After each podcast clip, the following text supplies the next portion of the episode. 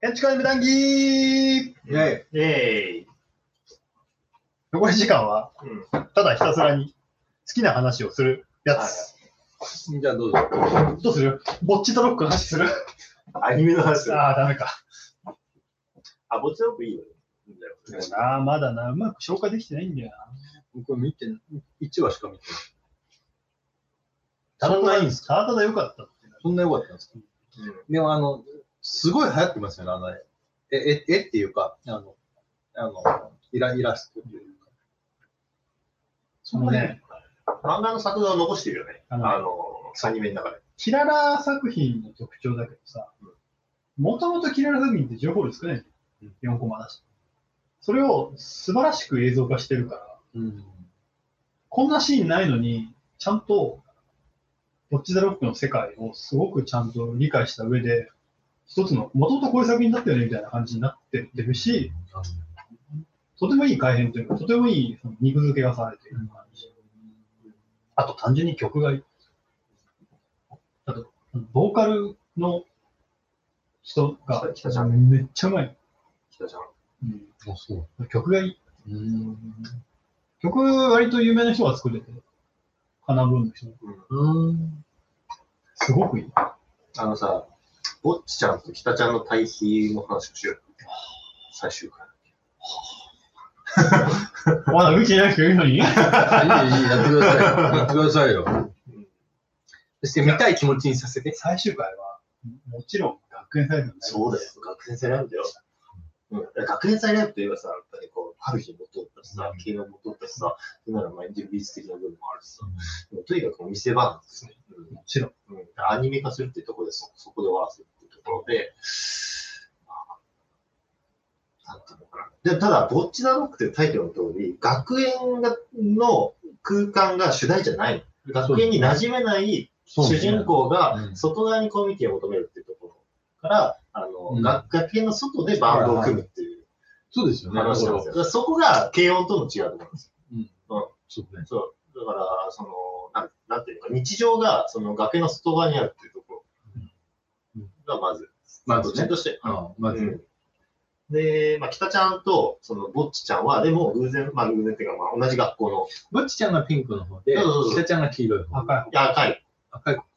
うん、ボーカ黄ルの子色い子はドラマので、バンド4人いて、みんな陰キャなんだけど、1人だけ陽キャなんですよ。北ちゃんってボーカルの子だけ陽キャなんです。うん。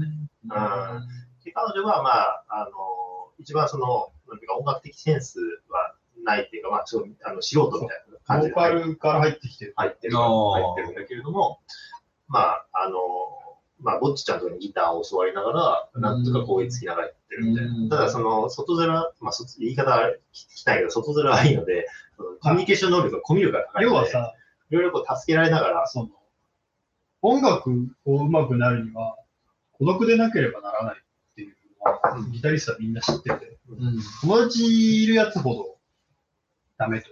友達いないやつほどどんどん一人で上手くなってこれる。っていうみたいなものがある中で、うんその、友達はいないけど、めちゃくちゃギターが上手い子と、友達はいっぱいいるけど、ギターはあんまり上手くない子が、バンドの中に入ってるんです。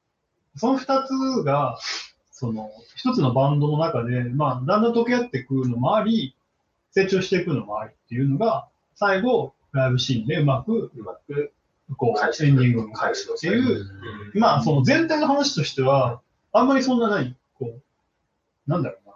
もうちょっと重要なシーンとかもっといろいろあるんだけど、割と前半の大事なシーンとしてそこでバスッとちゃんと物語のエンディングを持ってきてるあたりにも、まあ、そのテンポ感としてもすごい良かったし、あのライブ、ライブハウスでもさ、こう、あの、演奏のシーンで、北ちゃんが、あの、なかなかパフォーマンスを発揮できないときに、ぼっちちゃんのソロギターで救われる。あれ、あれこそギターヒーローだったんですよ。うんでそこを回収して、で、最後、学園祭で、その北ちゃんが返すと。あの、あの機材トラブルで、ぼっちちゃんが、あの、最後、1弦と2こう弦が吹き飛んじゃ吹き飛んじゃって、えあの、パフォーマンスできない。で、ギターソロのパート、まあ、それこそ自分の学校の学園祭だからっていうので、見せ場を用意してるんだけども、それがこう、ギターの弦飛んで、あパフォーマンス発揮できない。どうしようどうしようってなった時に、その、北ちゃんが助けるんですよ。う。アドリブでワン小節増やして、自分で繋ぐっていうなのを、っていうことをやるんですよ。で、そう。で、そこでね、なんかこう、やっぱ北ちゃんはすごいこう、周りに愛されてはいるけれども、一方でこう、ぼっちちゃんってすごいリスペクトがすごい芽生える。うん、だから、ぼっちちゃんが、あの、ちゃんとこう、世の中に認めてもらえるような、こう、世界を求めてるし、そういうの、北ちゃん。うん。なんか、何？仲良くなり方のベクトルが周りと違うんだけど、ちゃんと女の子同士の仲の深まり方が、ちゃんと描かれてる、ちゃんとキラー作品。それがすごく素晴らしい。そうだね。よかったです。最初から俺マジで、その、何？令和の軽音ってまとめちゃうのあれなんだけど、いいんですよ。あと、すげえ個人的なことを言わせてもらうと、俺、ワグーちゃんのファンなの。ウェイクアップか。ああ、ウィークアップか。青山さんは、昔からすごく好きで。ただ全く、その、ワグを卒業してから、あんまりいい役に恵まれてこなかっまあ、あ声優の話た。声優ね。そう。ネクラだし。うんその時に、そ、そこの物語があるんだ。その時に、あ、めっちゃいい役弾いたし、ぴったりじゃんというところも含めて、ラジオもともども応援して。じゃね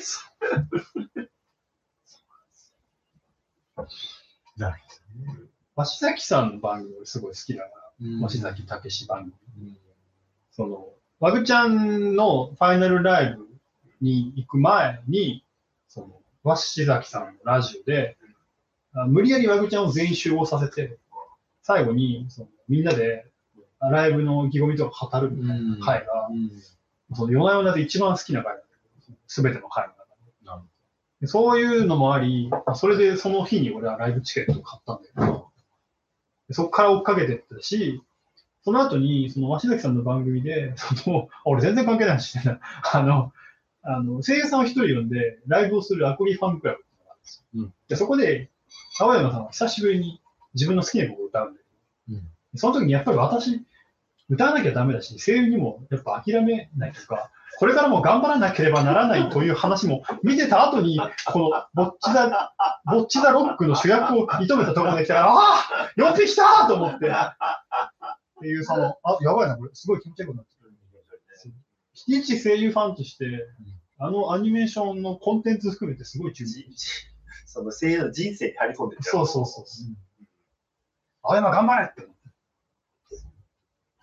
まあ、なんか日常系のなんか新しい感じが出てきたきたような気がするんだよね。まく面白かったよね言語悪いんだけど、なんか、軽音の最初のシーンでなんか、ゆいが、ななんか、何かやらないといけないけど、何をしたらいいかわからないみたいなセリフから始まると思うんだけど、どの部活に入ればいいかわからない自分探し、うん。うん、そういう時に、なんかこう、ばまあ一応軽音部に入るんだけれども、大事なのは、その、軽音のその音楽じゃなくて、そのやっぱりそこに携わるコミュニティだったっていうか、ところじゃないですか。うん。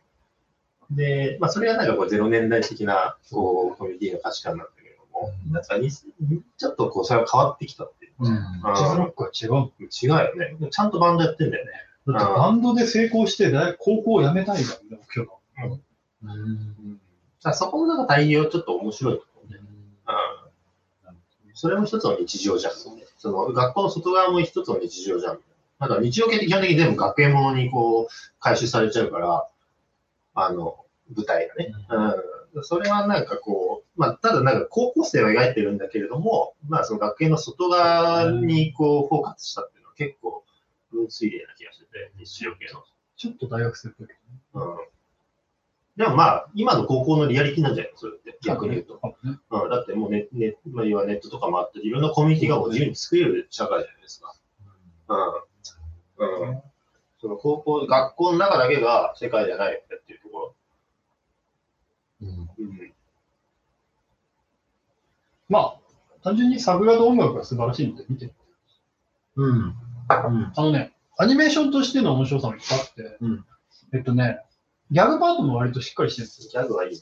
今、あの、最学園祭ライブの話したけど、うんそれ学園祭ライブ A パートだけなんで、あ、そう B パートほぼ日常の話で、はあとギャグパートがあって、なんかその、えっとね、実写映像、クレイアニメ、うん。えー、えー、本当？なんだっけ、えーなんかポップピピックみたいな。あ、そうそう、それちょちょっとぽい。あのそういうあの面白い演出とかもいっぱいメタ視点があるよね。多分に含まれてる。いや、あのね、ななんか、そういう広がる方向でいいんですかみたいなところはちょっと。物語を、物か語を純粋に追い求めていく。いや、そういう、そその、昔語りな感じはないんですか？秋葉メイド戦争的な？うんいやいや、そ外があるっていうのはわかるし、外にリアリティがあるっていうのも、なんかリアルなあそっちの話ね。いや、そうじゃなくて、なんか、なんていうの、それはそれでやっぱあるなと思うんだけど、それだけを評するっていうのが本当にいいのかなっていう気がするんですけど、ね。あ、それはもう思ってる。だから、うんその、今日の話なんだけど、世界観の広がりみたいなところが面白いっていう作品と、その、むしろその中だけの世界をが、あの、濃い、濃い関係性を作っていくっていうことが、作品の強度なんだっていうのの、その見方が結構割と二分化してて、俺はどっちも楽しむみたいそうだな、ね。感じはあるんだけど、まあ、なんていうか、こう、別の世界もあるよねっていう開き方を楽しむっていうことは結構今共感を得てるのかもしれないね。いや、そうなんです。時代的に多分そうなんじゃないかとそう思いますよね。まあコンテンツ型の時代なのかな。うん。だからそれはそれでなんかこう、受け入れて、じゃあ何がそうだったりして何が面白いのか、何がつまらないのかみたいなのを、まあ、ちゃんと見分けないとなと。うん。うん。そうね。うん。こっちなん。かは基本、結絶対に軽音を意識してるので、ああうん。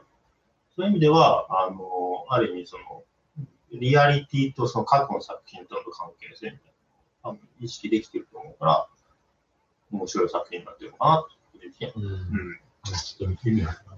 見てみようかな。あの、12月28日に、あの、あの、出たん。で、あそうです。マジで曲がいいので、マジで曲がいい。鬼リピしてるん。です。ムニリピ。何、何の曲が好きですか？えー、あのバンド。あのバンドね。あとカラカラ。星になれたら好き。星座になれたら好き。星座になれたら星になれたら好き。そうですか。リッケンバッカーがいいです。最後の最後に、うん。アジカンのカバーが入ってる。味の名前で。マジで？うんあの、作者がアジカン大好きだ。そうなんだ。エンディングエンディングでウォッチちゃんが出して同。年代。だからやだって。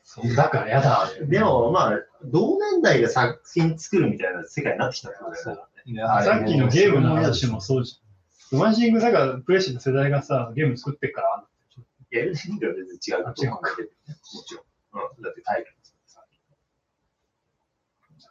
我々だよね。いやだから僕らもこう建築をこう外側に活かせるようなベクトルを持ってる人たちはたくさんいるんですそうだね。けども、内向きなベクトルを持ってる人が受けてないじゃないですか。ね。受けてないね。で、最たる磯崎あなたが死んだしねとかね。うん。だから、なんかそういう意味でやっぱりすごく考えますよね。本当に外で外ででいいのは、あいや、それで面白いのはもちろんそうだし、そこで批評的なところをそう外側のベクトルで見つけていくっていうのは、一つのやり方であるけど、でもそれだけに乗っちゃっていいのかなっていうのはちょっとあるけど。うん、まあ、それはもちろんそうです。あれほど言葉と建築をさ、純粋に信じてさ、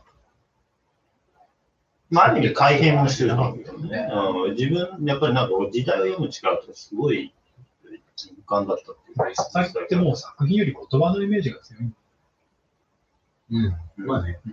ある意味、こう、運命論的な部分を、こう、ちゃんとこう、ななんていうか、こう、ある意味引き寄せていく力っていうか。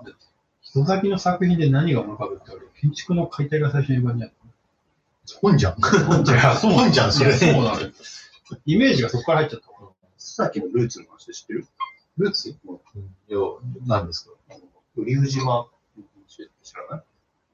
なんか聞いたことあるけど、知らったな。あの、15、6世紀ぐらいに、うんあの、まあ、要は大分出身で、うんの、瀬戸、大分ってその瀬戸内海のう、んその、やっぱり、あの、一番海の部分にあるうん。に接してるから、その四国の瀬戸内海とのつながりがあるんですよ。うん。で、その中間にこう、雨竜島っていう島があったらしいんだけど、うんなんかこう、何かのこう天才で沈んだっていう、うん。あの伝説があるんですよ。はいはいはいはい。で、磯崎のルーツは竜宮島にあるんだっていうことを先祖からこうずっと代々伝っていう話をしていや、だから島好きなんですよ、あの人。うん、そう。だからそれは改心につながってるんだって。うんそうそうそうそう。だからね、あの、まあ、海士もそうだし、アキペラゴもそうだし、あちらもそうですね。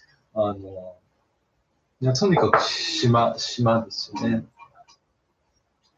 で島で構成するっていうのまあ、それはなんかこう、伝説なのか、本当なのかわからないみたいな。それこそ、ちゃんと調べても、あの、ちゃんとその歴史学者とか考古学者が、あの、ちゃんとエビデンスを出して、その沈んだみたいな話が証明されてはないんだけれども、でもなんかこう、ある種伝承として、多分経験としてあるんだよね。そうウリウリに一族のルーツあるんだみたいな。それなんかちゃんとこう自分のその人生につなげて、作品につなげていくみたいその人が最後は大陸に移るっていうさ。いや、でも大陸に移ったけど、な。沖縄ですか沖縄ですよ、最後。死んだの。うんえ、そう島ですか？マジ？もうマジマジ。あの、島で死んだ近況の場所沖縄で。沖縄なの？そうだよ。北京じゃねえの？違うよ。あえ全然違うよ。全然違うよ。沖縄にシスですよ。沖縄で。沖縄にシスなんだ。すごい人生だね。すごい人生ですよ。俺さ、あの、メタボリズム店のさ、レムが来た時にさ、客席に磯崎が現れた回知って知ってる知ってる。俺ら俺らいいたでしょいたし、みたいな。る俺もいた。あの、俺、ヨシと一緒に来てるから。そうだよ。隣で見てました。藤村隆二が質問してた後うんさ、見てたじゃん。磯崎がぶっ込んだからね。うん。あれ割と重要な場面だったなって今思う。だって、菊竹の最後だもんね、あれね。北さんの最後ですよ。北さんの最後の言葉覚えてます？あれ。北さんはね、あの、皆さん分かったと思うでしょ？分かったと思っちゃいけないんです。あ分からないんです。最後まで分からないんです。分かったと思わないようにしないといけません。最後まで分からないんですって言って誕生去ったんですよ。佐々木も言ってたよね。失敗だったって。いや、磯崎は結構消しかけたんだよ。そう、そう、あの、レレムにふっかけたんですね。うん。で、それなんか大高いのが切れてたけど、マジで？うんあ、切れてたっけ？うんあその後日だ。ああ。いや、東博樹が切れてたんじゃない東博樹は、なんか、いや、てか、八塚さんもいてや、やつんは、だって、やつんは司会だもん。そうそうたるメンバーが揃ってた中で、誰も質問しなかった。怖くてね。で、藤原隆二だけさ、ススススって手を挙げてさ、藤間さんはね、あの、ちなみにね、今、あの、ノートを公開しますよ、石崎あるうんそう読んできた、読んできた。そうだ石崎さん。僕ね、磯崎さん、あの、藤村さんのイベントで、磯崎新と、えっ、と、あの浅田明が呼ばれて。僕がなぜ、僕もあの会場にいて、で東工大じゃん。い？や、東工大じゃなかったんだあの、よ。発展した地区の場所って、東博樹が、あ、違う違う違う、そのず全然後です。ああ、そううん俺はあそこにいたんだよ、会場にあ、僕も会場にはいた。うん。会場にいて、う席座れなくて、廊下に座ってたっていうのもうん、あれだったんだけど。そう、なんか別の場所で見て、その会が終わった後、トイレに僕は並んでたんですけど、磯崎さんも僕の後ろに並んできて、いや、あのさ、ちょっと譲ってくれない？なんでだよ。なんで？で、で、僕ね、磯崎原田にトイレ譲ったんですよ。今の思い出。なんかね、その思い出、素敵な思い出だ。ちょっとバカらしいでしょ、うんだからさ、ちょっとツイッターにも上げられなくて、バカらしくて。いや、でも石崎は、そういう意味で言うと、下の世代に門戸を開いてるんですよ。かなり、あの、要は、なんていうか、お堅いイメージはそんなになくて、あれもうめちゃくちゃ、まあ、頭いいんだけど、結構さ、そのプロデュースもするじゃないですか。そうだね。うん、だからこう、下の世代に門戸を開く、重要な人物だと思う。うん、結構、石崎さんの一つ下の世代はすごい、石崎さんを、そう、あの、カウンターとして捉えてる人は、まあ、山本理研とかそうだけど、まあ、世代はそういや、ですそりゃそうだよね。でもなんか。でも、石崎さんの懐の深さっていうのはすごい、あの、あると思うけどね。いや、だから、磯崎は、あの、都市からの撤退と言いながら撤退しなかったじゃないかっていうのは、直近世代じゃないですか。うん。でも、さらに下の、そのさらに下の僕らは、うんあの、伊崎さんは二枚舌でうまいことやってるな、みたいな感じじゃないですか。そうね。だから建築家っていうのは、やっぱり、あの、プランニングのうまさと口のうまさだな、みたいな感じで、思えるけど、やっぱり影響下にあった人たちはそういうふうな、思えないんですね。そうね。信者たちは。うんだからその辺が、あの、公共建築から建築家を、こう、ある意味では、こう、分離したうんことにはなるかもしで、それこそ3世代にわたって違うメッセージをこう発してる人たちってすごい、れない。うん。そうだよね。うん俺たちぼっちゼロックの話した後に佐々木の話してるよ。なんでそういう人の話になるわかる。ほ んすごいね。のマイフェイバリットリサーチの話しますよ。えー、だから難しいんだよね。だって全然違うじゃん、作品。あの、一番好きなやつなら言えるけど。いやいやちょっと待ってよ。マイフェイマイバリットリリサーコール一番好きな言ったじゃないですか、場所だ。僕。うんちょちょっとさちょっと違うの。えど何が違う？特に理由はないんだよ。いいよ。何がフェイバリットかよくわかんない。アルコール入ってるわ。我々のはずなのにな。どうぞ。北九州。どっち？図図書館ね。あれは名作でしょ。あれはもう何も。でもなぜ好きなのかと言われると、うまく言葉にできないし、あれが磯崎における何かと言われると、ちょっと答えづらい。だってあれって磯崎っぽくなくないって思ってるそうそうそう。なんか、だってあれって言葉にできないというか、ね言葉にしないもんなんでしょ？だからその辺が少し違うというか、つくばとか、えーっと、その、なんだっけ、北九州の美術館とかに比べると、言語化はうまくされてないんじゃない。なんかもっとわかりやすく、その、バロックの再開発とか、わかりやすく言語と建築のセットみたいなイメージが俺はある。うん。その中で、一番好きなのは北九州なんだけど、でも北九州を磯崎がなんて表現してたかって言われると、あんまりパッとこないっていうか、だかあんまりなんか、磯崎好きで北九州って言いづらい。なんかね、あの、発表当時はね、ちょっと僕もあんまり定かじゃないけど、こう三三分的に、なんか要要素のこう、羅列みたいな感じで説明してたような気がするんですよ。だから、あれって例えば、あの、ゴシックのバラ窓を参照してたりとか、あの、こう、なん束束柱っていうか、あの、あの、リリブの重なりみたいな。そう、リューボールズみたいな、ね、ゴシック的な要素っていうことを言ってたりとか、あのわざと閉じないようにしてたりとか、うんそういろいろアイディアはあるんだけど、なんかうまく。じゃあ何が良かったの空間、単純に。空間うんやられた古典的な空間形式に、いやいや、違うね、いやあれは言ってるけど、全然古典じゃないんですよ。全然違うの。あのーもう全すく。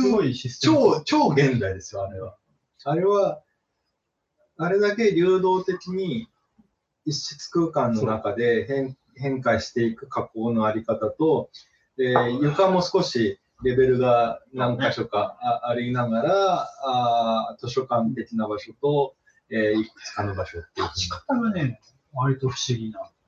不気味よ。そう。あの、アプローチの仕方も含めて、とても不気味は、入りも不気味だし。うん、そうね。そういう意味で、一番磯崎らしくないなって思ってるけど、一番好きなんだよね。まあなんか言いづらいなと。もっとわかりやすく好きなのがあったらよかったの。群馬県立とかわかりやすいじゃん、大体。俺言っていいちょっと。どうぞ西日本総合と西日本。何それいや僕も超好き。知らない。そう、なんかこう、情磯崎のその後の情報空間に対する質だとかうんに対して、こう、なんていうか、本当にこう、均質にこう、平面しかないみたいな空間性のを空間ですよね。そう、をどう、あの、具現化するかになったときに、まあ、エンジニアリングでか、か、はい。うん。ツイコードを解い解い解いていく。あれは、うんあの、明確に語ってるんですけど、水面なんですよね。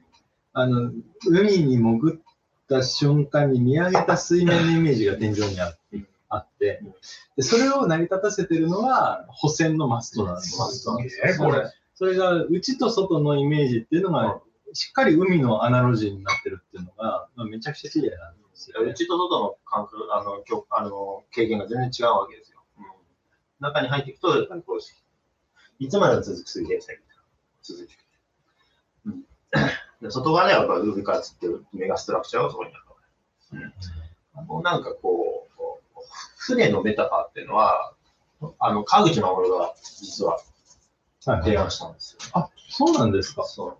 あの、仲いいですね。建築の技術よりは、やっぱ造船の技術の方が進んでると。で、今、造船ではこういう技術があるから、なんか、磯崎さんがイメージする空間性を実現するであれば、造船の技術を取り入れればできるんじゃないかみたいなことをポロッと言ったらしい。それに、あの、磯崎はね、それに対して、構造化はすごいリスペクトしてて、うん構造化の、こう、なん、なんとも言えない、こう、イメージみたいな世界を、こう、言葉を、うんあの、すごい引き上げる能力を持ってるんですよ。うん建築の。建築。だから、自身の差が作家でもあるし、プロデューサーでもあるっていう側面がそこに現れてて、なるほど。構造化はなんかこう、イメージの断片は言えるけども、建築にするまでには、一つこう、やっぱり誰かにこう、協力してもらわないとできないっていう立場だと思うんで、全体性にどこまで込めていくか話なんだけど、磯崎はその構造化のイメージとか、その空間イメージみたいなのをこう、引き上げる力を持ってた。佐々木睦郎が見出されたのが佐々木新うん。うん、木村敏彦の事務所でこう担当者として入っていって、うん、で、佐々木睦郎をちゃんと見出したのが磯崎派。うん、だからストラクチャーの、まあ、原点は磯崎派。うんという意味で、まあ、西日本総合展示場は、まあ、ある意味川口さんとのこう接点としては一番明確であ勉強を取ってしまう。あればいいですね。る。あれの批評っていうか、あの、安川はじめさんが、はい。あの、文脈の海に建築を浮かべよう。そういうタイトルで書いてるんですけど、結局あれはあのロシア構成主義の、あの、その重力に対するアンチを唱えた、うん。あの、ペーパーアーキテクチャうんのうん。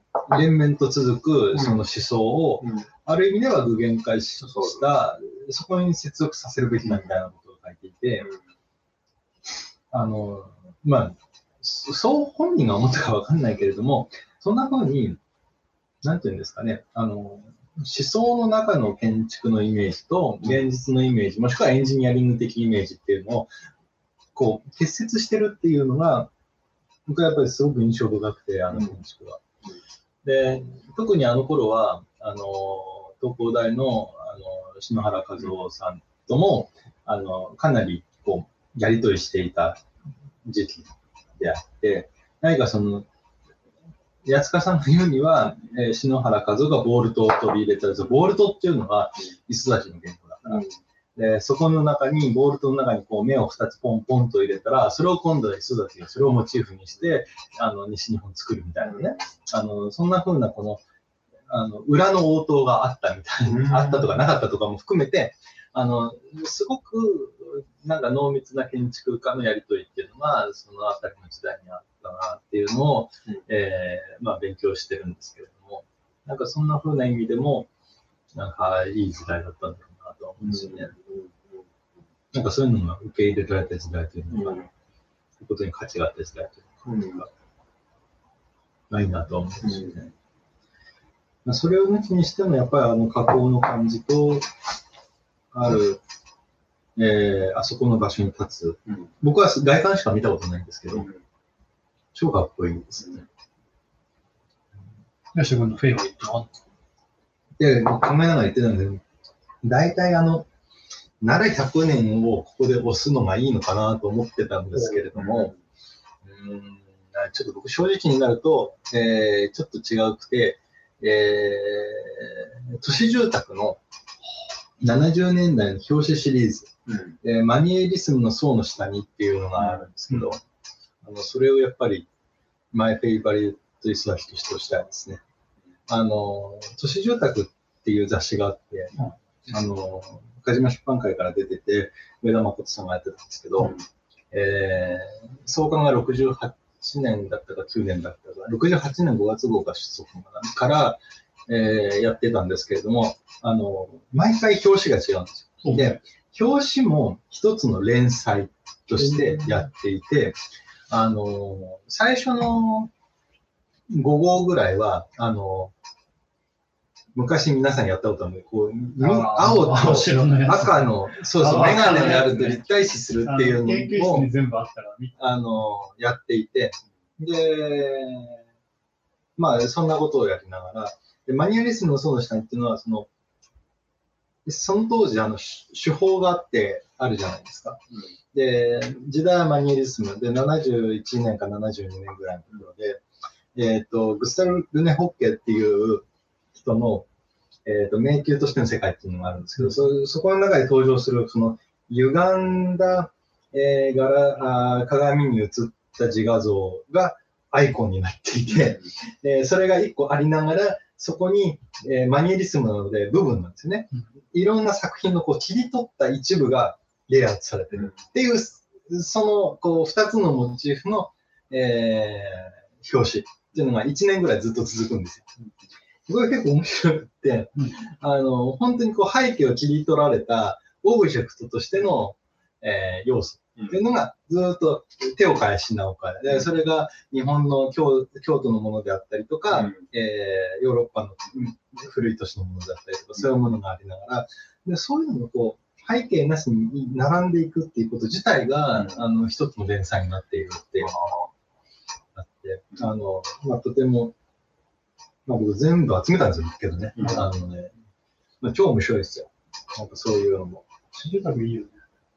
住宅はね、あのー、103号まで確か、あのー、上田誠さんがやっていて、僕全部持ってますよ。うん。いつか研究しようと思って。昨日研究室で買ったことがあって、うんずっと見てたけど終わんないから、見切れてないんだよ。いやいや本じゃんいや、本だ。本じゃんまあでも、やっぱり言葉と演出のイメージが強い。そうなんだよ。え、ちなみに、あの、ベンチューリ、あの、ロバート・ベンチューリのあ翻訳ね。うん。翻訳をうん。大切大切の翻訳。誰よりも早くやったのが哲石学で。あれ、なんか連載でやってたんだよ、雑誌で。いや、あのね、一部だけそうだよね。翻訳したんだよね。なんかあの時期ってさ、海外のさ、あの新しい本をさ、部分だけ訳すの流行ってたよ雑誌の。そうそうそうそう。で、それは都市住宅でやった。そうだよね。都市住宅で、その後別の人がやって、も次は伊藤公文さんがいややって。いい時代だよな。それこそさ、いろんな人が翻訳してた時代ってさ、難しいよね。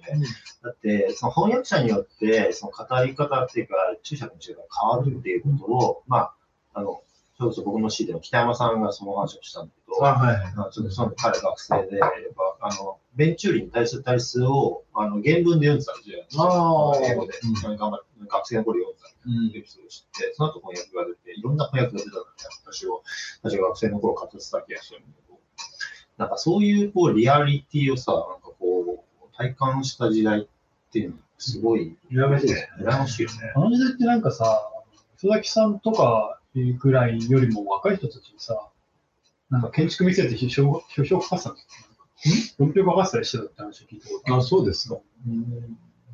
割と支援してたみたいな話聞いたことがあるけどね。うん、あまあ、おおらかな時代だったんですよね。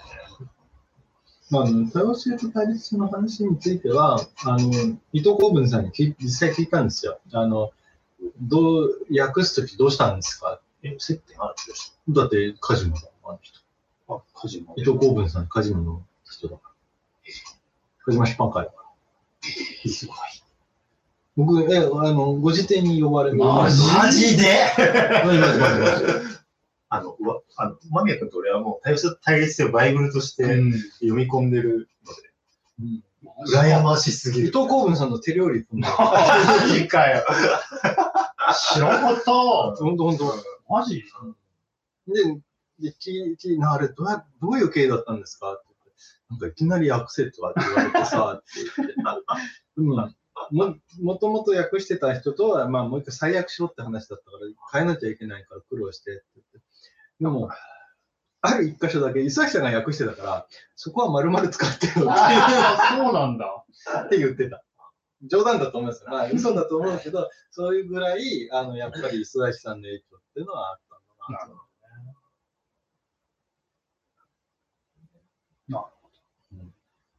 ちょっと磯崎さん、やっぱもう一回調べてみようかな。あんまりちゃんと勉強してなかったんだよね。僕はなんか、あの、胸を張っているんだけど、一番1000円近いです。あ、そうなんだ。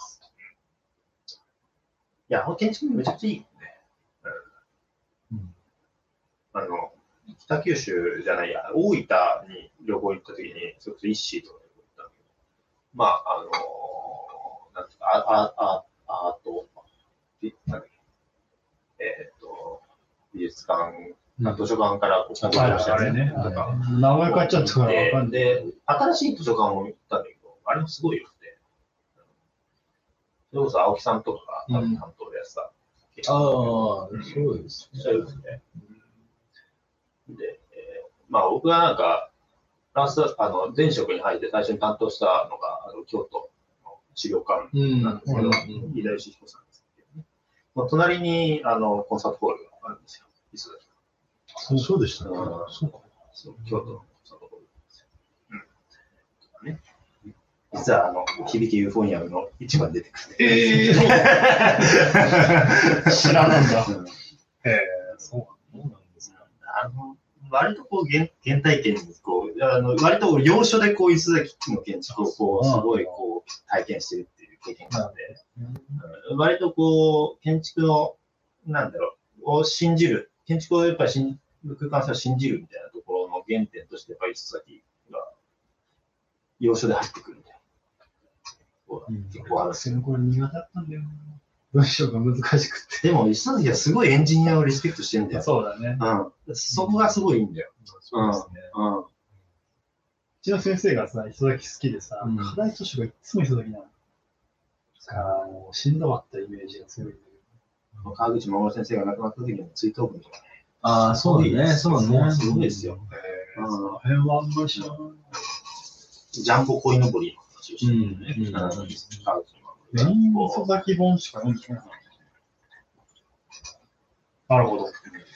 磯崎もあれがあるんですね。いやそれぞれ思い出ありますよ。だから、多分俺らの世代が結構なんか、まあ最後って言っちゃうんだけど、リアルな磯崎さんまあ確かにフラットに見れてと接する最後の世代なのかもしれない。そうだね。うそうか。本も、そうだっけ見たことない。ん。ないですよ。そうそうそう。で俺らが藤村さんのそのイベントで磯崎さんと、ああれ見ました？あの、石膏だ。あ見てみたいあの、ジャイルってですよ。ジャイルうんうん、見たし、それこそその前に、あの、藤村さんのイベントで、あの、磯田キャラって呼んで、うん東博とかも呼んでイベントしたんですよ。その時に、我々はもう学生団体みたいな感じで組んでて、あの、文字起こしした。ああ、ライブラウンダーバーライブアウトジャーナルのスタッフがそうだったんですか？あんた打ち込んでたの？か。だからそこには辻さんとかも、あの、山村さん、辻さんとかもいたし、いろんな人がいたけど、和田ポヨとか、和田ポヨとか。ワダポヨとかね。あの時に俺学生だったから、会場にその、いたよ。そのスタッフだった。会場にいた、会場にいた。僕も会場にいた。地味に、に会場に行った確か1、2回、最初の回以外は3で、すりたてほやほやのやつあ、そうそう、もらって帰った。どうもどうもみたいな。あのそこでこう、石崎さんと打ち合わせしてた銀座の東東でやったりしてたよ。行った行った。あ、銀座の弟です行った行った。イナックスイナックスかイナックスイナックスやつや。いたいた。我々、その大人になってから知り合う前にニアミスしてんの？ニアミスしてるね。けるよね。まあそんなもんでしょ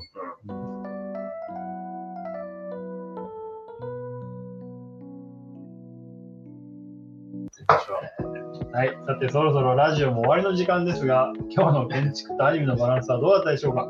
まあまあいいんじゃないですか。あお祭り。う。まあ、ぐだぐだですよ。ですね。このラジオは、えーポッドキャストにて不定期の配信を予定しています。今回ちょっとどうなるかわかりません。はい。YouTube かもしれないし。あでもね、Spotify は確か映像も配信できるようになったんで、そっちに流すかもしれません。はいはい。配信のお知らせは Twitter にて行われますので、気長にお待ちください。そしてこのラジオでは、リスナーさんが語ってほしいアニメ、建築を募集しております。語ってほしい作品とその理由を書いてアドレスにメールを送ってください。また、再生回数2000回を記念して、普通歌くれた方にオリジナルステッカーを、そこにあるよ。オリジナルステッカーを差し上げます。た。作りました。あんまりメールが来てないですから、まだ余っております。はい。えーメールの送り先に、あの最後にこの住所を書いてくれると、おこれを送ります。むしろ、むしろあれだよね、もう、太ったくれた方に、これ、聞き、我々聞いた方がいいんですよ。あの、あとゲストの方も送りますので、はいちょっとなんか太ももの感じがエロい。それは私の性癖の問題なんで、ちょっと気にしない。自己開示メールアドレスは、はい。アーチ .anime.radio.gmail.com です。はい。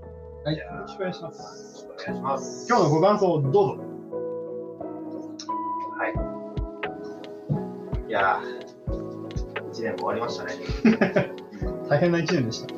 年でした。はい、来年でも、がもっとね。なんていうか、このラジオ始めて今1年だねっていう、改めてだね。うん1年か。最初に出したのが何 ?4 月、2月？ですね。年始だったよね、確かね。うん4月17 4日。月17日ですね。うん、それこそなんかこう去年の年末に間宮君と忘年会したときに、あの、ポッドキャストやろうぜみたいな話を、クラブハウスでやってた、あのーこの回を復活させようぜみたいな話をししたのがきっかけで、あのースタートしたんだけども、まあ、まさかこの、こね。のノリがさ、こう1年続くとは、本当だよ、ね。話すことなくなって終わるかと思ってるのにね。うん、うん、こんなに。そう。おかげさまで。まだ列をなして話すことありますか？うん ?27 回。で、なんかこう、いろんな人にこう、ちょっと伝えたいのは、こういうメディアを作るべきだなと思って、うん、それこそ、その、なんていうか、我々学生の頃って本当自由だったですか、うんその発言から、そうね。そうでですね。うん嬉しかったうんね。でそれがなんかこう、多分まあ時代の背景もあると思うんですけど、なかなかこう、その、なんかいろんなことを配慮しながら発言しなきゃいけない時代になってしまったので、あの、言葉尻をね、こう、その、拾って、まあいろいろこう演説をしたり、そういうこう、時代になってしまったことを受け入れつつ、やっぱりでも、その自由な言論の場みたいなのは自分で作らないとね。うん。だってみんないろいろ語りことあるでしょ？語りたいこと。うんあるある。ある。でもそれは、あの、全部統制して、こう、要は、誰に対しても炎上しない、いい言葉として、その、平和な言葉として語るだけでもさ、やっぱり語り足りない部分っていうのがあるわけじゃないですか。うん。それをこう、やっぱり、なんていうか、もう一回再構築して作らないといけない。だからツイッターに頼ってはいけない。うん。そうだね。既存の SNS に頼らずに、自分でその場所を作らないといけないっていうことなんじゃないかなと思って、なるほど。うん。そういう意味で、この1年、こう、ラジオを続けてやれたってことは、すごい、あの、自分の中では大事なことだなということで、まあ、お互い忙しいっていうし、プライベートのいろいろあるけど、うん、継続して、それこそリスナーもね、それなりについてきたので、5、60人ついてきたので、なんていうの、まあ、5、60人の期待なのっていう、大したことないのかもしれないけれども、それをこう、あの、期待してくれてる人も、まあ、リスナーの中にはいるので、うん、やっぱり維持してやっていきましょうよ。そうね。来年以降、そうね。思います。続けましょう。はい。はい。ですね。いやでも楽しかったですね、あの、この1年。あの、この会があるから、結構いろんなことを考えられたなっていうのもあるし、うん。なんかアニメもそうだけど、建築について考えるいいきっかけでもあるなという感じがあって。まあ自分のトレーニングでもそうだし、まあ二人と話すことで、いろんな気づきもあったな。まあとってもありがたかったなと思います。まあ来年も、まあ続けられたらいいかなという感じですかね。そうね。最後あの、締めてあれです。なんか適当に始めたコンセプトで、なかなかなんだろう、こう、探り探り始まったんですけど、個人的にはやっぱり第2章を得たことによって、ああ、間違ってなかったなというか、なんかみんなに共感を得られたな、まあゲストだけだ。うん。みんななんか語りたいことがあって、語りたい思いがあって、で、共通するところと違うところのすり合わせみたいなものができて、それが、あの、後から聞いてて面白いなって思えるのは、とてもいいことだなとか、あの、ラジオがずっと好きだった理由は、やっぱりこう、考えてもなかった出来事がこう起こる瞬間に立ち会えるっていうのは、とても、やっぱ体験してても聞いてても面白いなと思って、で、それこそ本当に健康にいいなと思ってます。だから、心の健康のためにもうちょっと続けたい。ぜひお付き合いいただければなと思いますね。はい。じゃあ、姉様、もう多分配信される頃には来年ですけれども、今年もお疲れ様でした。お疲れ様でした。良いお年を。はい。はい、良いお年をお。疲れ様でした。バイバーイ。あ、最後に名前をごめんなさい。ここまでの相手は田中間宮と、はい。正村監督。中村康でした。メイメイ、バイバイ。バイバイ。良いお年を。ありがとうございました。